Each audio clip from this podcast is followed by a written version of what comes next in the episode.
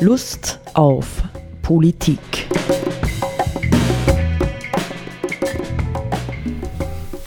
Liebe Hörerinnen und Hörer des Freien Radios Freistadt, Sepp Kiesenhofer und Roland Steidl begrüßen Sie wieder zu einer Sendung Lust auf Politik.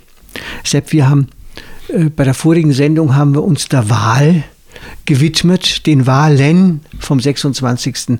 September diesen Jahres und äh, versucht, so ein paar eigene Perspektiven dazu äh, zu bringen. Jetzt gehen wir wieder in eine andere Richtung, also vielleicht in eine bisschen, ja, doch, doch theoretischere, aber im Grunde genommen letztendlich, nicht, wenn man die Theorie begreift, das Anschauen der Dinge, dann könnte es auch sehr praktisch werden. Und zwar habe ich einen Text gefunden in einer schönen Textsammlung äh, von Albert Schweitzer. Man muss heute vielleicht doch, früher hätte man das nicht gemusst, vor 20, 30 Jahren hätte man das sicher noch nicht gemusst, äh, doch nochmal äh, ein paar Worte sagen, wer ist denn der Albert Schweitzer überhaupt, nicht? Albert Schweitzer ist 1875 geboren und 1965 verstorben. Ich erinnere mich noch, da war ich noch ein ein Bub von neun Jahren an die Bilder, die damals im Fernsehen, im Schwarz-Weiß-Fernsehen kamen. Der große Lambarene-Arzt Dr. Albert Schweitzer ist tot. Nicht? Das war 1965 im September. Das hat mich damals irgendwie beeindruckt. Ich weiß nicht, ja, es gibt Dinge, die beeindrucken einen. Viele beeindrucken einen nicht, aber das hat mich beeindruckt. Ich habe das Bild jetzt noch vor mir, weil er doch eine für Europa und vielleicht sogar darüber hinaus ausgesprochen prägende Gestalt war. Nicht Albert Schweitzer war äh, Philosoph, Theologe, Mediziner, Bach-Interpret, nicht ein Musiker. großer Musiker, ja. Organist war er. Organist war er, ja, genau. Mhm. Und ähm, hat nämlich noch dazu durch diese äh, Interpretationen äh, seiner der Bachwerke auf der Orgel hat er im Grunde genommen die Arbeit finanziert äh, in Lambarene, nicht also in in Afrika, ich glaube, das ist das heutige Gabun, ähm, ähm, wo er ein, ein Hospital für man würde sagen, eingeborene Afrikaner geleitet hat. Und das hat er ganz bewusst getan. Nicht? Er fing da mit 1912, 13 an, das vorzubereiten. Also er hat Philosophie, Theologie und Medizin studiert ähm, und wollte ganz bewusst ein Zeichen setzen. Ja, damals hat gesagt, also ich gehe nach Afrika, obwohl das natürlich klimatisch teilweise ein Wahnsinn war. Seine Frau hat es auch nicht ausgehalten, die blieb dann in Deutschland. Ähm, und, und er fuhr halt immer wieder hinunter. Und er wollte ein Zeichen setzen nach dem Motto, wir Europäer äh, gehen nach Afrika und beuten dort die Böden aus, die Bodenschätze. Ja, wir beuten auch die Menschen aus als Arbeitskräfte für unsere Zwecke und sowas. Und wir bringen wiederum den Leuten dort Krankheiten, gegen die sie nicht gefeit sind.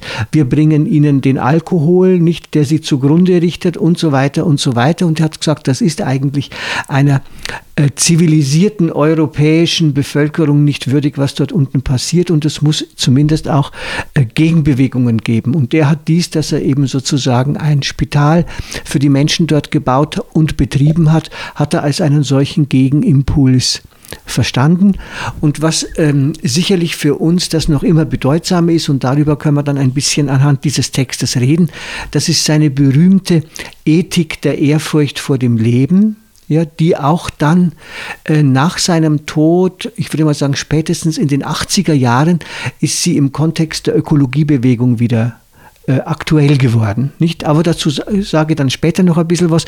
Ich lese jetzt einmal diesen Text von ihm und wir können hm, versuchen, ihn auf unsere heutige Situation auszulegen. Nicht? Es ist kein Text, der zeitgebunden ist, sondern er ist, wie viele philosophische Texte, ist er äh, zeitübergreifend ja, und halt immer wieder ja, für die jeweilige Zeit aktualisierbar.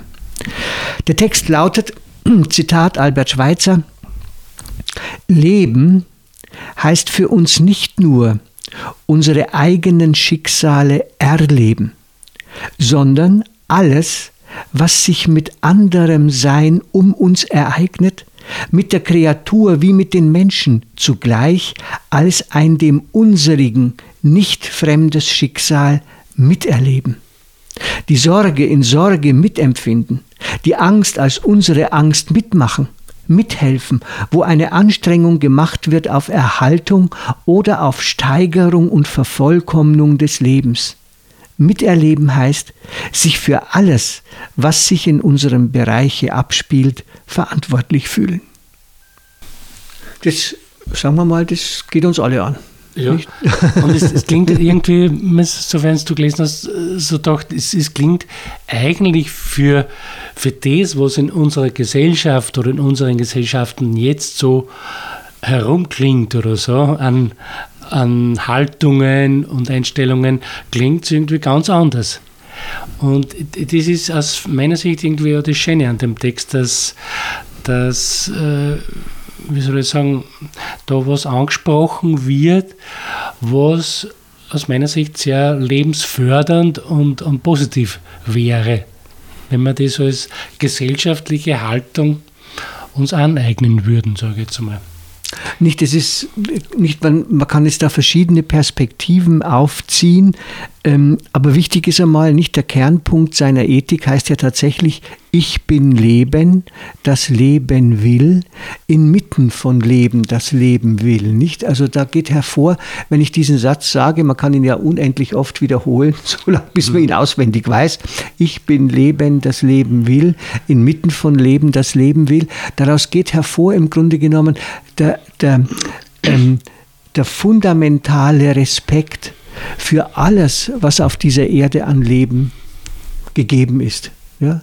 Also wenn ich mich selbst in der Tiefe erkenne, dann weiß ich, mir geht es um mein Leben. Nicht? Und wenn ich in der Natur zum Beispiel kämpfende Tiere beobachte, dann kämpft da mindestens eins um sein Leben. Nicht? Also es ist, es ist in der Regel äh, Leben etwas, das demjenigen, das lebt, ein Anliegen ist. Ja, ich möchte leben, ich möchte mich entwickeln, ich möchte äh, wegen mir in unserem Fall, ich möchte alt werden. Ja, ich möchte ein gesättigtes, reiches Leben haben. Und dagegen gibt es natürlich eine Menge ähm, Widerstände. Nicht dagegen gibt es den Krieg auf der einen Seite. Dagegen gibt es ja auch das, was wir nennen könnten heute den Krieg gegen die Schöpfung, gegen die Natur, den unsere Zivilisation, unsere sogenannte ja beinhart führt. Mhm. Aber der Unterschied ist nicht der Unterschied der, äh, entweder man sozusagen konzentriert sich eben in, in, im eigenen Lebensentwurf auf die eigenen Ziele, auf die eigenen Vorstellungen ja, und, und die eigenen Problemstellungen von mir aus und so und nimmt wenig bis nicht wahr, dass wir ja in Geflechten, in Systemen oder in Zusammenhängen existieren, von denen oder mit denen wir leben. Ja? Und ich denke mal, also ich glaube, dass, dass in den letzten 30, 40 Jahren aus meiner, wenn ich so zurückschaue, aus meiner Erfahrung, sich da grundsätzlich was geändert hat in dem Sinn, dass eben genau dieses Mit, Miteinander äh, zurückgedrängt wurde zugunsten eines äh, Konkurrenz. Äh, Denkens oder Konkurrenzfühlens mhm. oder so, will man sagen. Äh, man, man arbeitet jetzt da im Berufsleben nicht mehr so sehr miteinander arbeitsteilig oder teammäßig, äh, sondern es muss je, jede Einheit oder jede Person für sich muss schauen, seinen eigenen Arbeitsbereich abzusichern und gegen andere Arbeitsbereiche konkurrenzfähig zu halten oder zu steigern und so weiter. Das, äh, das ist eine grundsätzliche Stimmung, so wie ich das wahrnehme, die sich da in den letzten Jahrzehnten geändert hat. Und das finde ich eigentlich nicht, nicht gut, weil, mhm. weil es übersieht, dass sozusagen, ja, so wie, wie Schweizer das beschreibt, nicht? dieses mit Mitfühlen, Mitverantworten äh, geht da ein Stück weit oder sehr, sehr weit eigentlich verloren. Ja, es wirft eben die Frage auf, nicht was ist der Mensch im Grunde genommen, nicht wozu ist er erschaffen. Und das wird natürlich beim Schweizer, er ist evangelisch gewesen, er, er war auch Pfarrer, nicht? Und so beim Schweizer ist das natürlich relativ stark theologisch fundiert, nicht? Also mhm. er sieht, er sieht halt den Menschen auch ganz, ganz stark von äh, biblischen Erwartungen her. Mhm. Nicht? Das heißt also, liebe deinen Nächsten. Nicht? Und im Grunde genommen ist sein Werk der Versuch, ähm, nach dem Ersten Weltkrieg, der ja praktisch in einem völligen Desaster geändert hat, ja, wo im Grunde genommen die Kultur Menschheit, ja, die vorher hochgelobt worden war, die europäische Zivilisation, sich selbst gekillt hat, ja, sich selbst mhm. ja, ad absurdum geführt hat. An der Stelle äh, sozusagen wieder eine Grundlage zu schaffen, was heißt denn nun wirklich Leben, nicht? Was mhm. heißt menschliches Leben? Und das war für ihn eben dieser Kern äh, des Mitfühlens. Ja, also der Mensch wird dort wirklich zum Menschen und das ist jetzt wirklich dann das Thema Menschenbild im Vollsinn, wo er seine Fähigkeit mitfühlen zu können entwickelt und immer weiter erweitert. Ja? Sagt also, ja, ich kann nicht nur äh, mit meiner Familie mitfühlen, ja, das ist ja noch naheliegend. Ich kann auch mit meinen Nachbarn mitfühlen. Ich kann mit Menschen in meiner Gemeinde mitfühlen. Ich kann ähm, auch mit fremden Menschen mitfühlen. Nicht, wenn ich heute ähm, einen Bericht lese oder wenn ich ein, eine Fernsehsendung, eine Dokumentation äh, darüber sehe, wie geht es Menschen in Afrika oder so, dann ist im Grunde genommen letztlich auch das ein Anspruch an mein Mitgefühl. Nicht? Und indem ich mein Mitgefühl entwickle, steigere ich eigentlich meine Menschlichkeit. Ja? Mhm. Wir haben tatsächlich, wie du richtig sagst, wir haben äh, die entgegengesetzte Entwicklung in den letzten 30, 40 Jahren gehabt. Ich sehe das ganz genauso. Ja, wo im Grunde genommen Verhärtung angesagt war.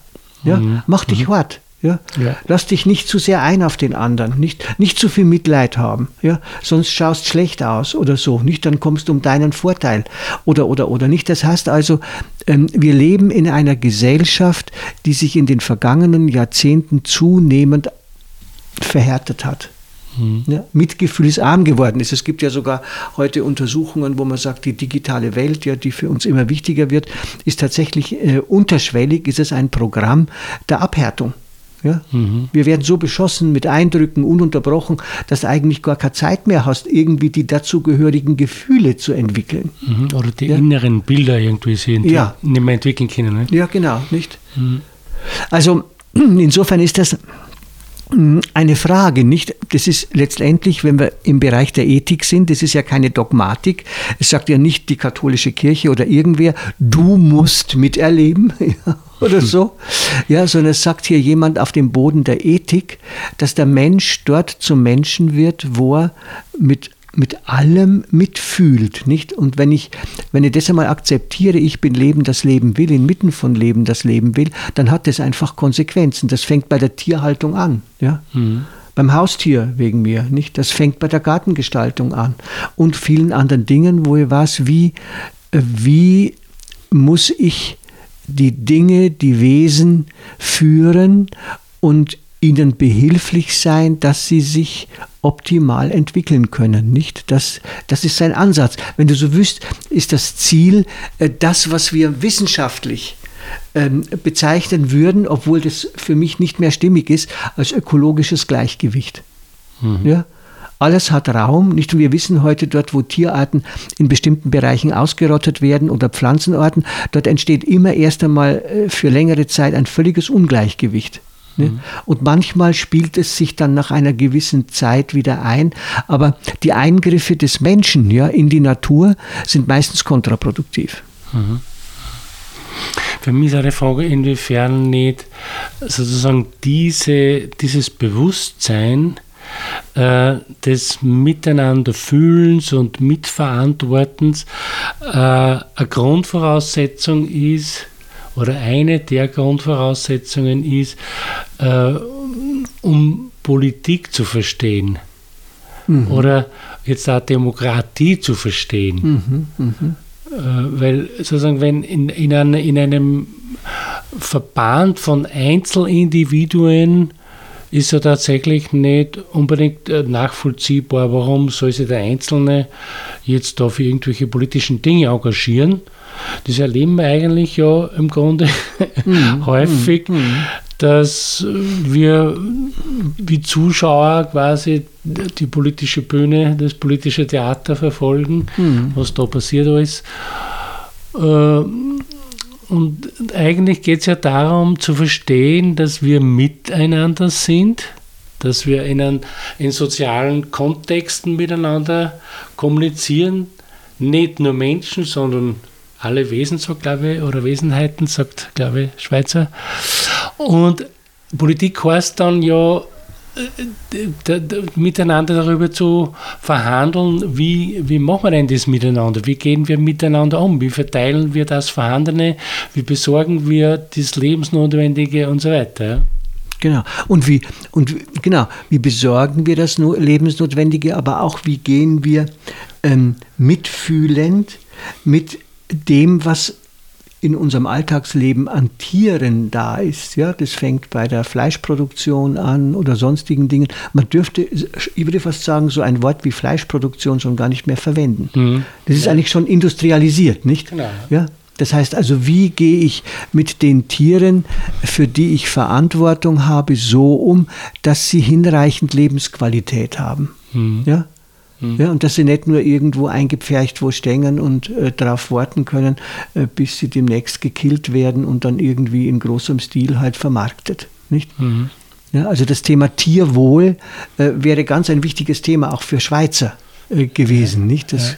mh, mm, davon sind wir weit entfernt heute, nicht mit unserer Massenproduktion von, von allem Möglichen. Und ich glaube, dass wir im Grunde genommen gar nichts wissen über das Tierleid. Ja, genau. Und das ist ja eigentlich ganz schlimm. Und dazu gehört auch, es hat jetzt anscheinend, habe ich neulich diesen, eine Recherche gegeben, eine größere europaweite von verschiedensten äh, Medien gemeinsam veröffentlicht, dann glaube ich vom Guardian wo äh, darüber recherchiert wurde, wie, wie geht denn eigentlich die, die Fleischproduktion, wenn man das jetzt so blöd, äh, das Begriff verwenden will, wie geht das vor sich? Wie wird das gemacht in unserer Zeit jetzt? Und da ist eben ähm, so weit das kommuniziert worden, dass da ganz, ganz vieles im Argen liegt und im Grunde genommen die Menschen, die dort arbeiten, hauptsächlich Migrantinnen und Migranten sind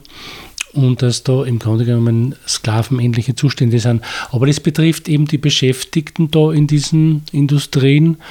Es ist ein Milliardengeschäft und die Tiere, die da betroffen sind, kann man sich vorstellen natürlich, wie es denen geht. Und das ist ja ein Bereich, der höchstens vielleicht einmal so zufällig aufpoppt, indem man irgendwelche Tierschützer dann einmal vor Gericht stellt, weil sie anscheinend irgendeinen Bauern oder Gutshof ein bisschen gepiesackt haben oder so.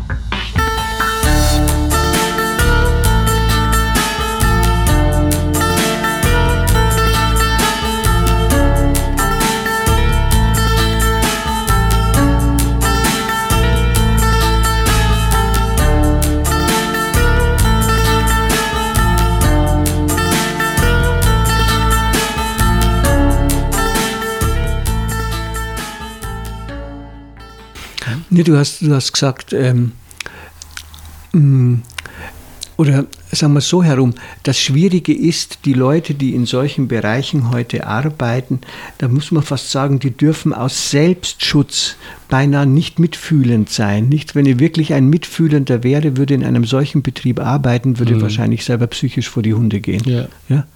Also wenn ich mir genau. klar machen würde, was das einzelne mhm. Huhn oder das einzelne Rind oder das einzelne Schwein in diesen Megafabriken, das, da, da geht es ja im Grunde genommen gar nicht mehr um Tierhaltung. Da geht mhm. es um Fleischproduktion, nicht? Ja. Und die, die, die, das Tier als Wesen ist in Wirklichkeit ausgeschaltet. Das ist eine Sache. Ja, ist eine Sache, ja. nicht? Und das fußt natürlich in gewisser Weise fußt das auf manchen Aspekten sogar der europäischen Philosophie. Nicht, wenn Descartes gesagt hat, äh, man muss unterscheiden zwischen res extensa und res cogitans, dann hat das für ihn bedeutet, alles, was ausgedehnt ist. Und dazu hat er den, ähm, die Tiere natürlich auch gerechnet und sogar den menschlichen Körper funktioniert wie eine Maschine. Mhm. Ja, das Einzige, was Sinn macht, ja, das ist die Res Cogitans, also das Denken, und dazu hat nur der Mensch Zugang. Insofern steht der Mensch hoch über allem anderen, aber eben durch das Denken und gleichzeitig ähm, äh, dadurch, dass er die, einen Blick auf die Welt wirft wie eine Megamaschine. Mhm. Nicht? Und das Anliegen von Schweizer ist genau das Entgegengesetzte. Ja, nimm mhm. wahr, dass das, was dich umgibt, genauso wesenhaft ist wie du selbst. Ja? Mhm. Und entdecke im Umgang damit diese innere Wesenhaftigkeit, dieses Lebendige. Ja, mhm. wenn du so willst, das würde er wahrscheinlich selber nicht so direkt sagen, das Gottgeschaffene, ja, das Gottgewollte.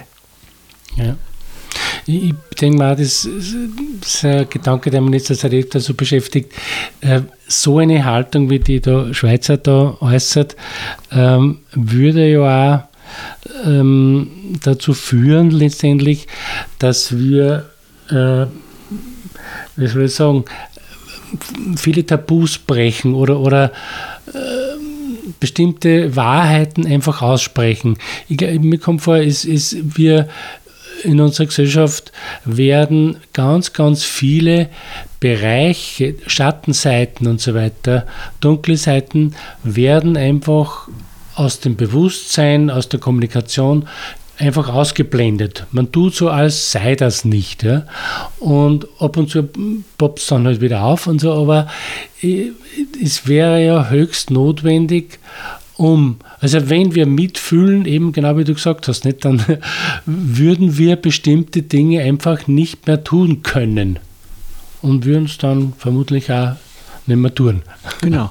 Und, und, und ja, genau, und müssten nach, uns nach Alternativen umsehen. Sei es in der Tierhaltung oder was ja eine mögliche Konsequenz war, müssten Vegetarier werden, nicht? Oder ja. zumindest unseren Fleischkonsum einschränken. Wo ja. wir ja alle wissen, dass der viele Fleischkonsum mancher Menschen ja sehr ungesund ist für ja. sie auf Dauer. Ja. Nebstbei. Nicht? Ja, Und abgesehen davon kommen dann noch einmal die Folgen dieser Art von Tierhaltung mit den Antibiotika, die die Tiere gespritzt bekommen, die dann in uns übergehen, die kommen dann auch nochmal auf uns zurück. Nicht? Also dieses Ganze ist ja doch ähm, mit einem Teufelskreis behaftet, der sich letztlich äh, dann doch wieder gegen uns selber richtet. Ne? Insofern ist alles okay. Wir werden dafür bestraft ein bisschen. Na, es wäre schon gut, ja, die, ähm, der Schweizer hat sich ja nebstbei ähm, auch relativ stark mit östlicher Philosophie befasst und der Thich ich glaube, er lebt noch immer, mm, aber kann heute nicht mehr gut reden nach Schlaganfällen oder einem Schlaganfall. Der hat ja immer dieses Wort Interbeing verwendet. Nicht? Er hat eben gesagt, dass der Dreh- und Angelpunkt, ähm, Leben zu verstehen, auch das menschliche Leben zu verstehen, ist eben dieses Intersein. Ja? Machen wir uns bewusst, dass alles, was wir sind, darauf beruht, dass wir mit allem verbunden sind. Ja? Mhm. Wir könnten, was weiß ich, Brot ähm, kaufen oder essen, wenn nicht irgendjemand äh, äh, Korn anbauen würde, wenn nicht die Sonne scheinen würde, wenn es nicht Erde gäbe, in der es wächst, wenn es nicht Wasser gäbe, das darauf regnet und, und, und, und, und. Ja, also alles, was geschieht, ist eigentlich immer Ausdruck einer Ganzheit.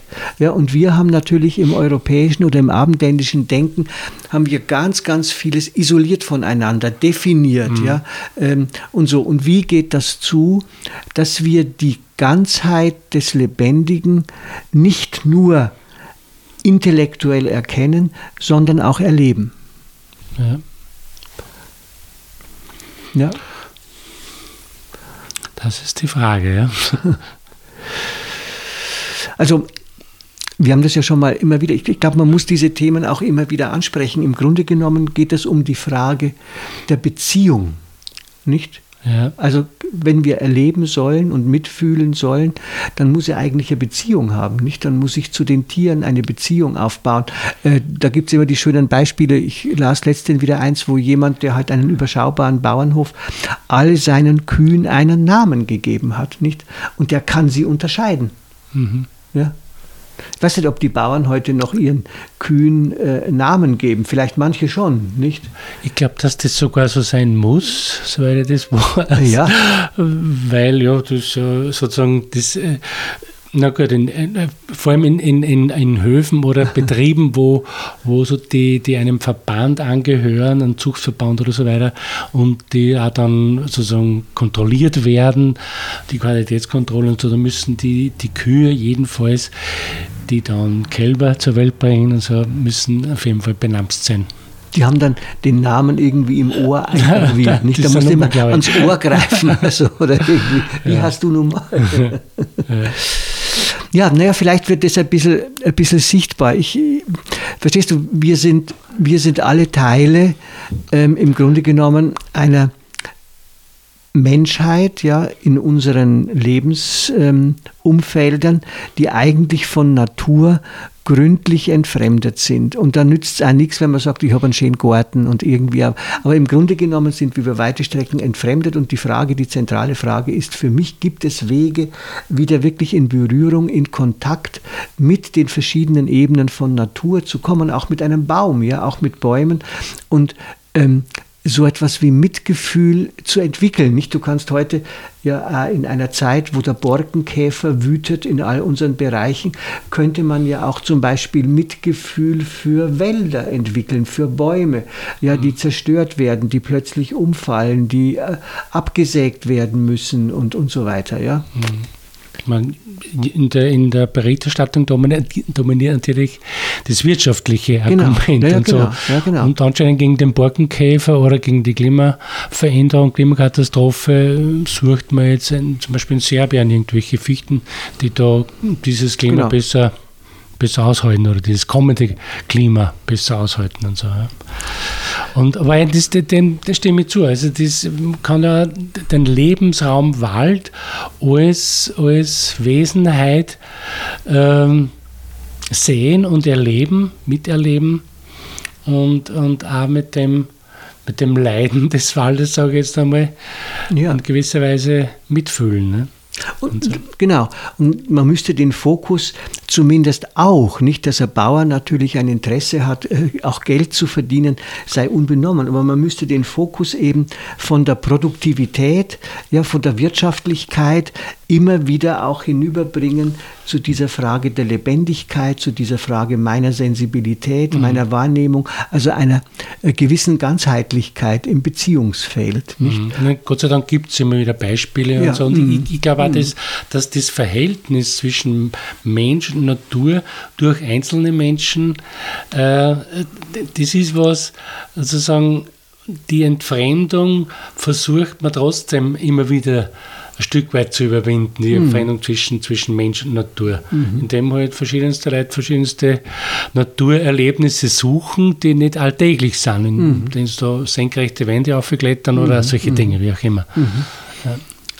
ja, na gut, ich fände es äh, nachdenkenswert, nicht wenn wir mh, hm, ein bisschen hineinspüren, wo sind in unserem Lebensumfeld die Bereiche, wo man sagt, hier könnte ich einmal einen anderen Weg einschlagen, statt zu konsumieren und zu produzieren, mich einzufühlen ja, in dieses Lebensumfeld, in dem ich stehe. Ja.